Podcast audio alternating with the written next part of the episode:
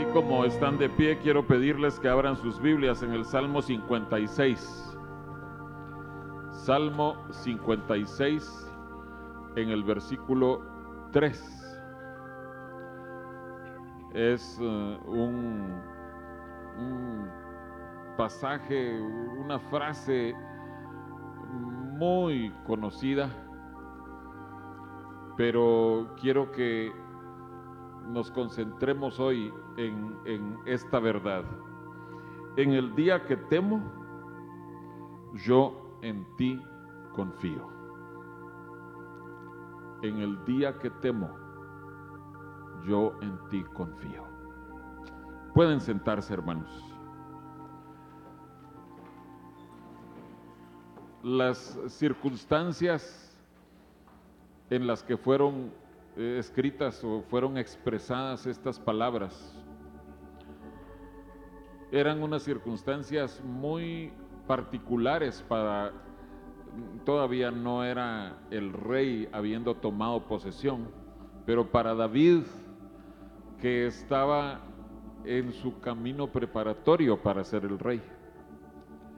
Si ustedes ven al principio del salmo, dice al músico principal sobre la paloma silenciosa en paraje muy distante, Mictam de David cuando los filisteos le prendieron en Gat.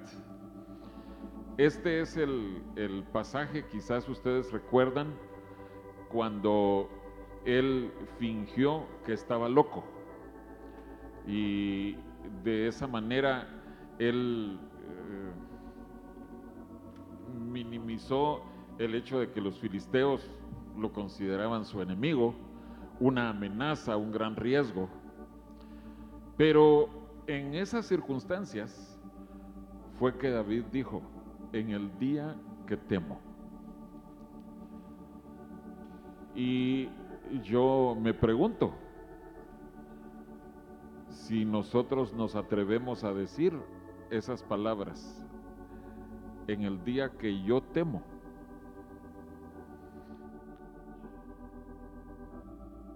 Y creo que muchos de nosotros hemos sido enseñados o, hemos sido adiestrados más bien a no reconocer que, que tenemos temor o temores o miedos.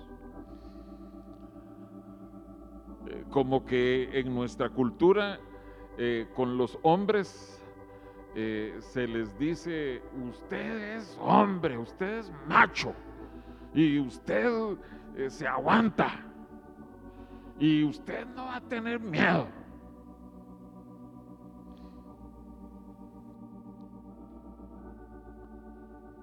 Pero David, David era un hombre, en, en, ese tiempo esos guerreros sí sabían que eh, enfrentarse con enemigos o, estar bajo el cautiverio, estar apresados por los enemigos. Esa era cuestión de tener mucho miedo, mucho miedo. Y David se atrevió a decir, en el día que yo tengo miedo, dicho en otras palabras.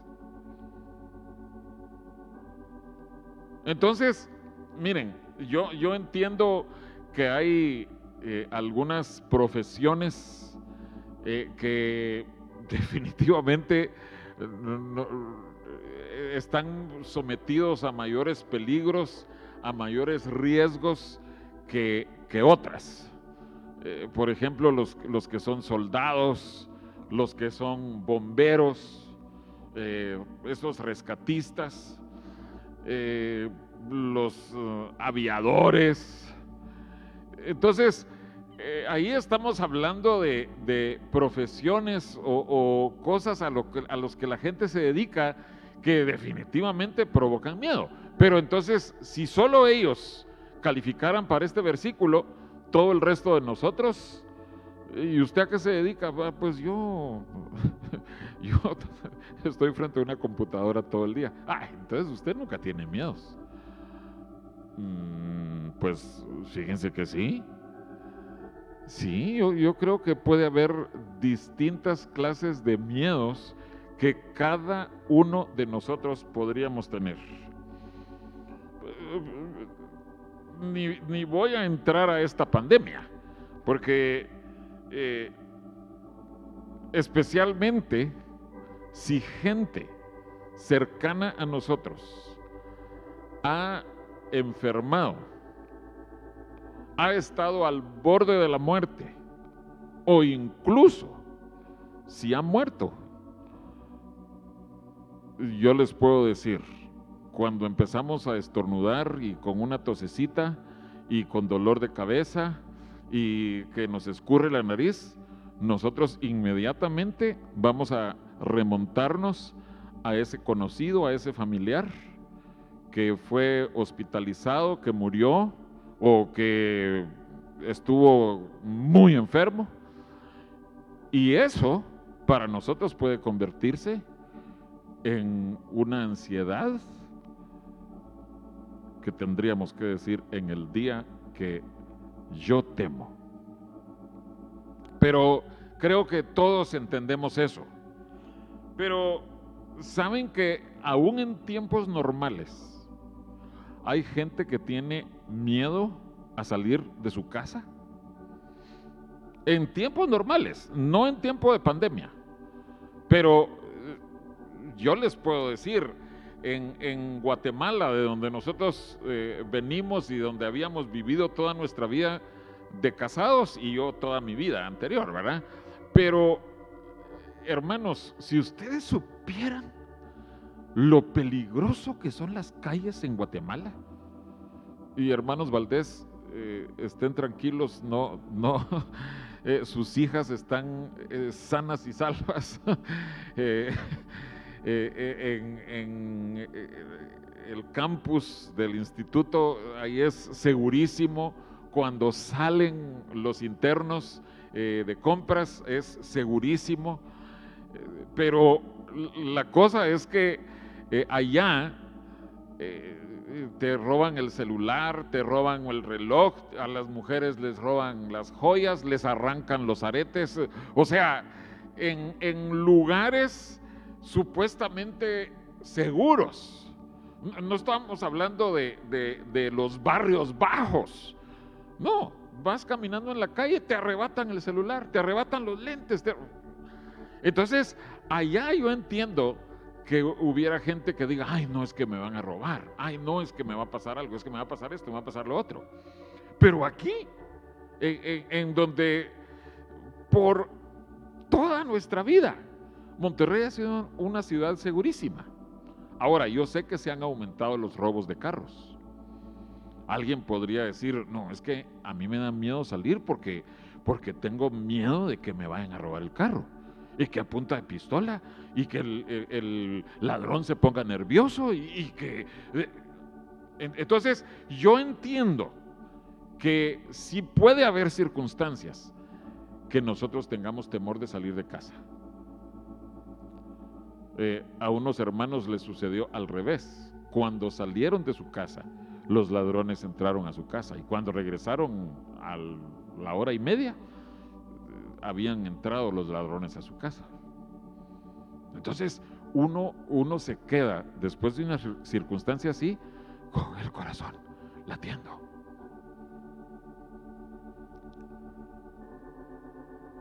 Hay gente que le teme a estar en medio de una multitud de gente, aglomerados.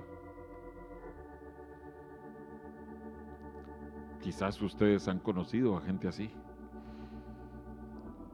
Hay gente que tiene miedo de comenzar una nueva etapa en su vida, como decir un nuevo empleo. Hay gente que no se casa precisamente por miedo a que, ay, es que cómo le va a ir en el matrimonio. Hay gente que le tiene miedo a viajar en avión. Yo conocí a un predicador que iba, viajaba a Guatemala por lo menos una vez al año. Él vivía en Estados Unidos Y él, por miedo a volar, no se iba en avión, sino que prefería viajar cuatro días a través de todo México manejando por su miedo a volar.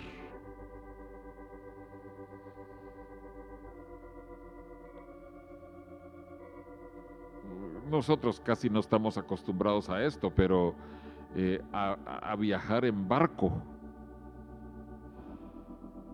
Eh, la última embarcación a la que yo me subí fue una, una lanchita pequeñita, pero hay gente que ni a esas lanchitas se pueden subir.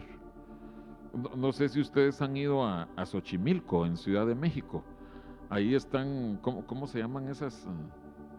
Las trajineras adornadas y, todo eso. Hay gente que le tiene miedo a subirse a una trajinera. Y eso que, si se caen al agua, eh, eh, creo que en muchos de los lugares pueden pararse, pueden estar parados ahí en, el fondo y, el agua hasta acá. Eh, pero entienden que, que no estamos hablando necesariamente de, estar en situaciones como el rey David. Un guerrero que está rodeado de, muchos otros guerreros.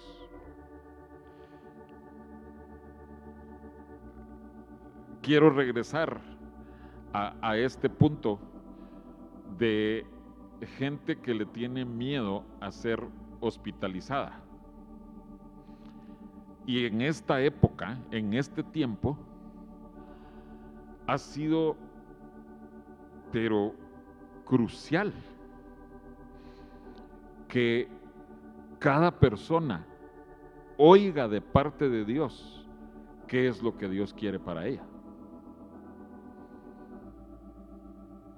Porque hay personas que aún teniendo eso de que, ay, no es que yo no me quiero hospitalizar, pero son hospitalizadas y están vivas, no, no, murieron. El, miércoles escuchábamos el, testimonio del hermano Silvestre Mendoza, el papá de la hermana eh, Lulú. Él tenía ese temor. Fíjense, sin ser convertido, él tenía ese temor. Y sin embargo, tuvo el convencimiento, por lo que decía su hija, por lo que decía su esposa, por lo que decía la hermana Leonor, que él urgentemente tenía que ser hospitalizado. Pero hay personas que han dicho, no, no, yo no me hospitalizo. Entonces, a lo que voy, hermanos, es que todos y cada uno de nosotros vamos a tener alguna circunstancia en donde nuestro corazón va a tener temor. No solo ansiedad, sino temor. Lo interesante es que los demás no tienen necesariamente ese mismo temor. Por ejemplo, si ustedes han volado mucho en avión y ustedes oyen de alguien que tiene miedo a volar en avión, ustedes van a decirle, pero ¿cómo puedes tú tener miedo a volar en avión? Si es la cosa más sencilla. Te, eh, te subes, te sientas, te abrochas, te recuestas, si quieres hasta te duermes y lo siguiente que sabes es que ya aterrizaste en el otro lugar. A veces tal vez haya un poquito de turbulencia, a veces eh, como que salta un poquito el avión cuando aterriza, pero, pero vas, a, vas a estar bien. Claro, eh, ustedes oyeron que, eh, fue el hermano Lalo el que se refirió al peor accidente de la historia. Fueron dos aviones 747 que en ese tiempo eran los más grandes y estaban llenos de gente, uno estaba despegando y otro estaba en, la pista. Y el que iba a despegar le, le pegó al, al, que estaba abajo y murieron, no sé, 500 y tantas personas, el peor accidente. aéreo. Entonces, alguien podría decir, es que a mí me da miedo volar porque yo oí de ese, de ese accidente. Y nosotros le diríamos, pero mire, cada día, cada hora, cada minuto del día están despegando y aterrizando aviones y no se accidentan. No, pero aunque a, ti te parezca como un miedo eh, infundado, es un miedo muy real para esa persona que lo sufre. ¿Cómo si manejar en carretera es tan fácil? Sí, pero tú manejas en carretera todos los días, ¿verdad, hermano Ricardo? Y, gracias a Dios no has tenido accidentes, pero, pero la otra persona no, no tiene e, ese conocimiento. Ay, es que estar con más gente es tan sencillo. O, mire, han oído que médicos le dicen, mire, esta operacioncita es de rutina. En dos horas, en tres horas usted ya salió del hospital. Y, uno eh, cree que con esas palabras ya la persona va a estar, oh sí, opéreme pues, hágame dos operaciones de una vez. no, hermanos, el miedo es real.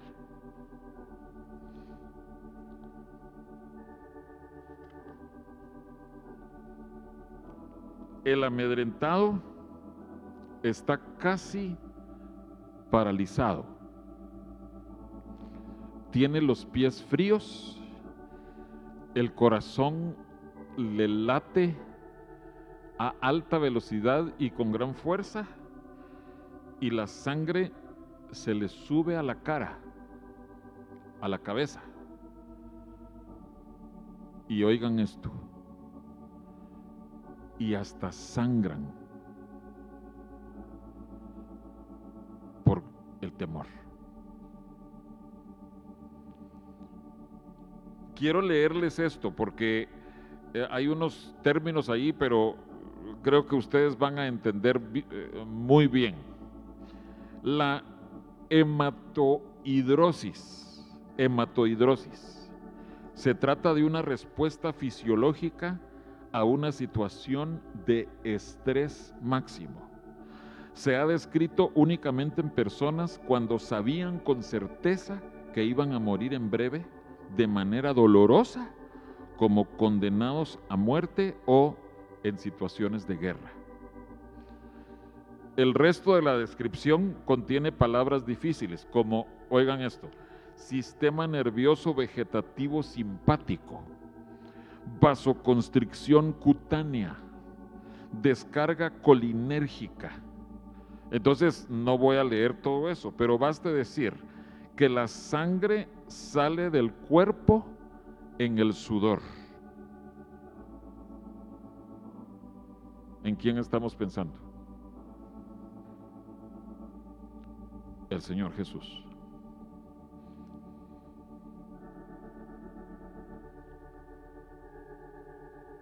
Hermanos, la realización de este punto debe humillarnos como nunca antes hemos sido humillados. Cuando el Señor Jesús comprendió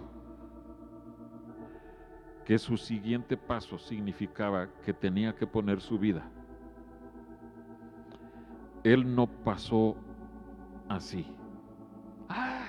Qué, bonito! Órale, vamos a pasar por el Vía Crucis, me van a crucificar, ahí vamos a estar bien felices con los dos ladrones y todo bien bonito.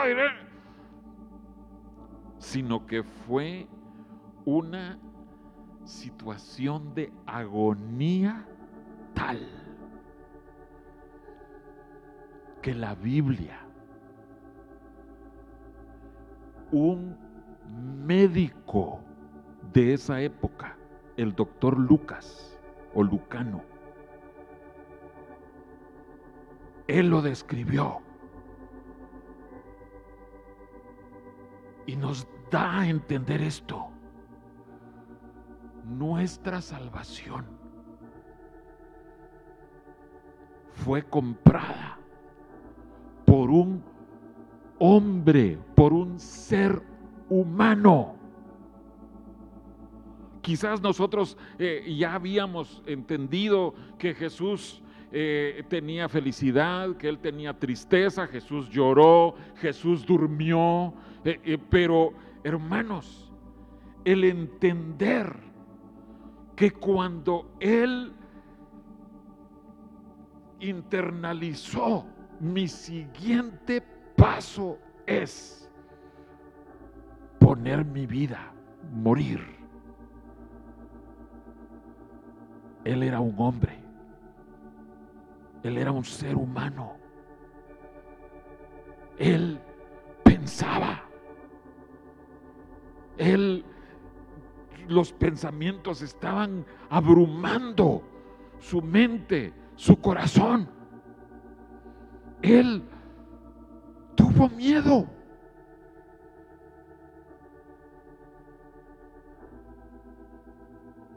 Fue algo tan real que el, doctor de la Biblia lo describe. Y él sudó gotas de sangre, como de sangre.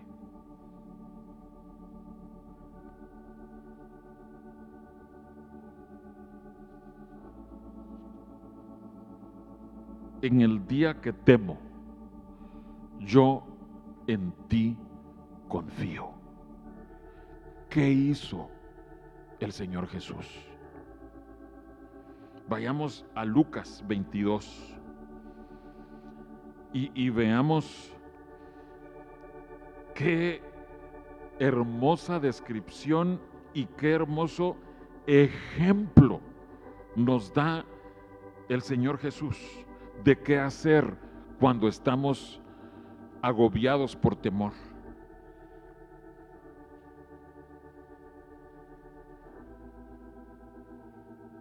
Lucas 22. Comencemos con el versículo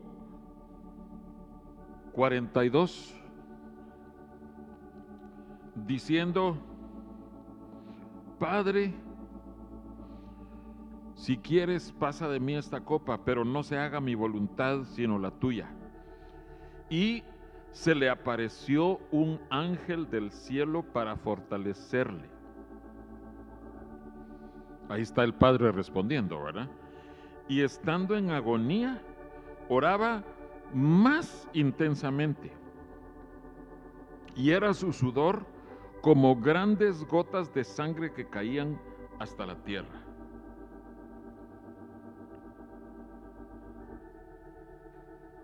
¿Qué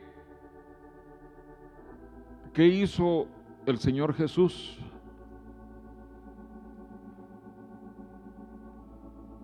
Padre, y, eso es, hermanos, muy revelador.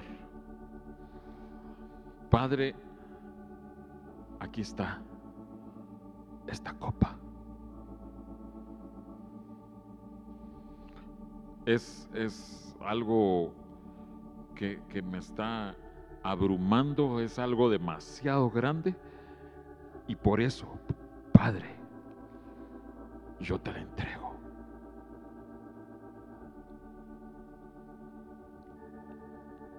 Y creo, hermanos, que ese ha sido el testimonio de muchos hermanos en medio de nosotros con sus temores en este tiempo de, de la pandemia hermanos que han enfermado, hermanos que han tenido que, como dice la Biblia, darse respuesta de muerte. Ya considerarse que están muertos.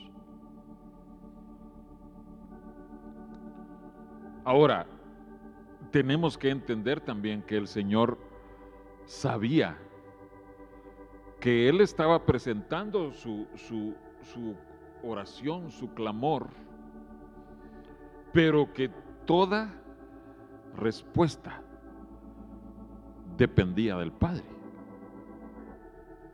En otras palabras, él no le estaba dictando, Padre, me tienes que hacer esto, sino él sencillamente dijo, Padre, tengo este temor, entonces aquí te entrego mi voluntad, sea hecha tu voluntad, haz tú lo que tú quieras, glorifícate como tú quieras, yo estoy en tus manos.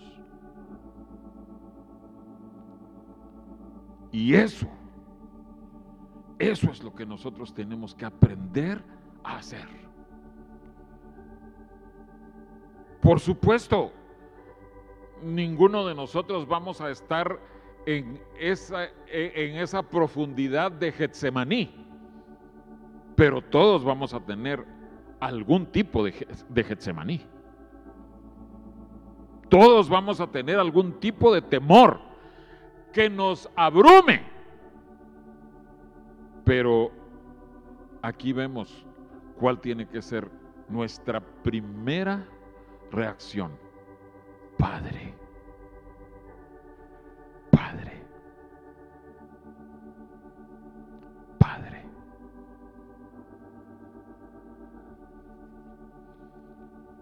Que muchas veces nosotros eh, como que no, no, no hacemos eso. Primero acudimos con nuestros amigos, nuestros familiares, eh, es, esperando que de ellos venga una respuesta. Pero vemos que cuando Él, eh, por decirlo así, la Biblia no lo dice, pero cuando Él dijo, en el día que temo, yo en ti confío, entonces lo primero que su padre hizo fue, le envió fortaleza a través de un ángel, a través de un ministro. Fortaleza. Ojo, no se escapó de la cruz, pero recibió las fuerzas de parte de Dios para poder ir a la cruz.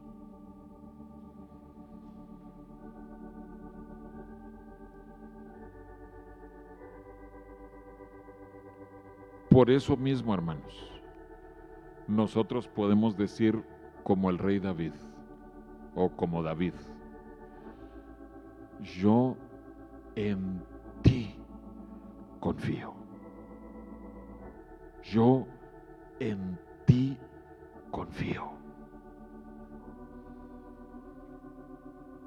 ¿Qué ha provisto Dios para que confiemos en Él? Ay, hermanos, qué, precioso cuando vemos en las escrituras. Es interesante eh, si ustedes tienen eh, una forma de buscar en una concordancia, y ya sea con una concordancia de, de papel o en la computadora o en el teléfono, vean cuántas veces aparece el concepto amparo y refugio en las escrituras. Amparo y refugio, que eh, se usan como términos sinónimos intercambiables. El rey David, en los primeros salmos, aparece varias veces, o amparo o refugio, amparo, refugio. Dios nos ha provisto a todos nosotros la, e, el concepto del refugio. Fíjense, dentro de las disposiciones divinas para su pueblo, existían los que él llamó ciudades de refugio, ciudades de amparo, ciudades para que alguien fuera protegido y, entendemos quiénes eran los que podían acceder para estar protegidos ahí, refugiados ahí. Eran aquellos que estaban siendo acusados de homicidio, pero podían correr ahí si había sido por muerte accidental. Y ahí podían permanecer, ahí podían quedarse. Allí nadie les iba a hacer nada. Pero tenían que permanecer ahí. Las ciudades de refugio eran lugares físicos en donde si la persona se refugiaba allí, nadie le podía hacer nada. Pueden leerlo ustedes en números 35 y en Josué eh, se, aplicó. en números se explica en qué consistiría cuando tomaran posesión de la tierra. Y en Josué, cuando tomaron la posesión, ellos lo aplicaron. ¿Qué otra cosa? ¿Qué ha provisto Dios como un refugio, para un, como un auxilio para aquellos que corren para confiar en Él?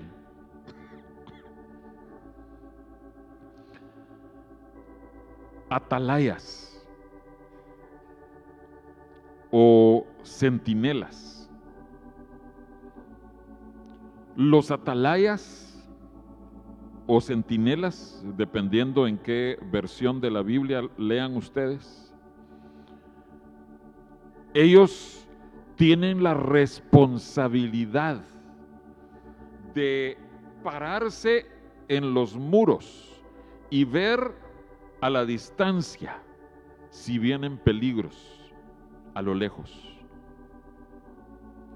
Y el atalaya tiene que, como responsabilidad, tiene que decir, tiene que alertar, advertir del peligro. Y una vez que el atalaya ha hablado y ha sonado la alarma, ya es responsabilidad del refugiado en la ciudad del habitante. Por eso la, Biblia habla acerca del avisado. El avisado, al que se le ha avisado, él ve el mal y se esconde.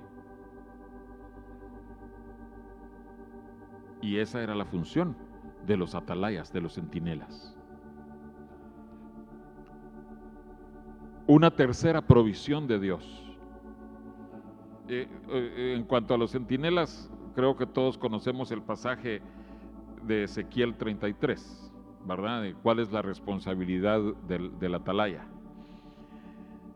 En el Salmo 127 nos habla acerca de los guardas en la ciudad. Y, y si quieren, vamos, vamos ahí, Salmo 127 en el versículo 1.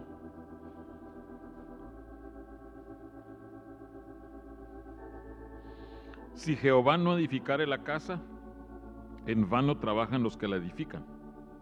Si Jehová no guardare la ciudad, en vano vela la guardia. Dios ha provisto guardias adentro de la ciudad.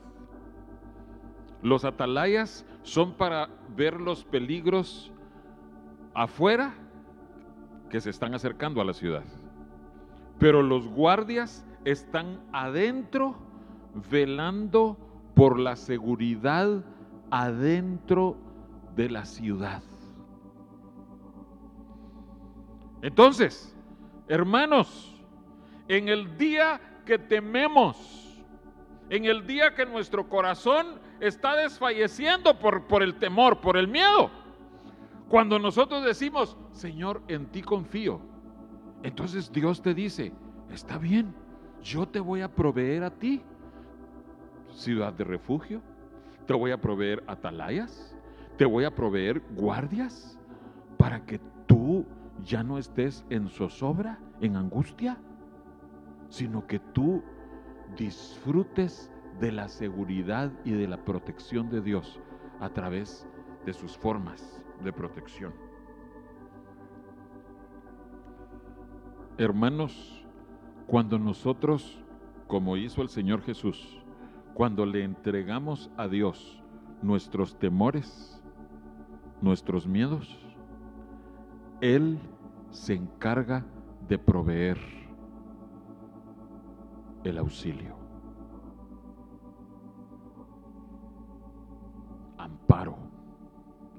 refugio. Y por eso, hermanos, en el día del mal, tú me esconderás. Les decía anoche, yo ya sabía de qué iba a predicar, pero no les dije que iba a ser el mensaje. Les decía anoche al enseñar este canto, a cada uno de nosotros nos va a llegar un día del mal. Puede ser un día, puede ser una hora, puede ser un minuto del mal. Pero en el día que temo, yo en ti confío. Quiero que vayan al Salmo 106, porque yo sé que algunos están pensando, ah, es que, pues el Señor Jesús por supuesto, pero porque Él era Jesús. ¿Y qué esperanza tengo yo de, de, de, salir victorioso? De, de, yo no meterme en mis propios problemas, que, que eso es muy real. El Señor Jesús no hizo nada para meterse en problemas. Él, su vida fue siendo llevada hasta que sucedió lo que sucedió, pero sin tener ninguna culpa. Pero ¿qué de nosotros? Que nosotros sí podríamos tener culpa. En el Salmo 106, miren lo que dicen los versos 44. Bueno, en los versos anteriores está describiendo que ellos se rebelaron contra Dios, el pueblo se rebeló contra Dios. Con todo, dice el 44, él miraba cuando estaban en angustia y oía su clamor y se acordaba de su pacto con ellos y se arrepentía conforme a la muchedumbre de sus misericordias. Pero miren lo que dice el verso 46. Hizo asimismo que tuviesen de ellos misericordia todos los que los tenían cautivos.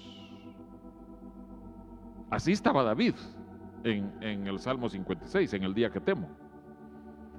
Él estaba a merced de los filisteos en Gat. Pero ven lo que dice aquí, hermanos, que Dios hizo que los que los tenían cautivos tuvieran misericordia. E, ¿Entendemos eso, hermanos? Aunque esas personas no fueran misericordiosas, aunque esas personas no fueran de buen corazón, aunque no fueran nobles de carácter, Dios dijo, para, para ponerlo así, este hombre puso en mí su confianza.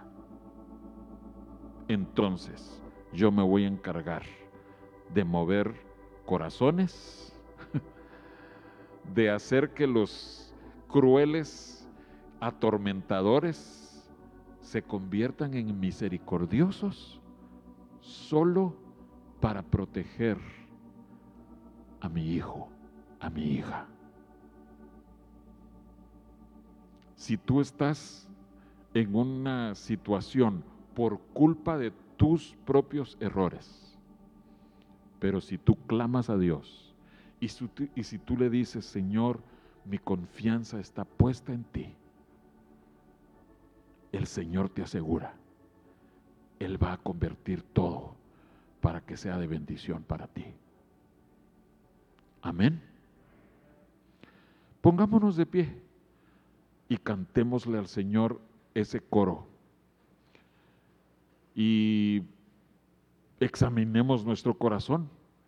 Tal vez nosotros no hemos estado encomendándonos 100% al amparo y refugio de nuestro Dios.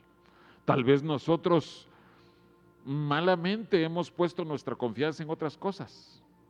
Pero hermanos, bienaventurado el que ha puesto a Dios como su confianza. Bienaventurado.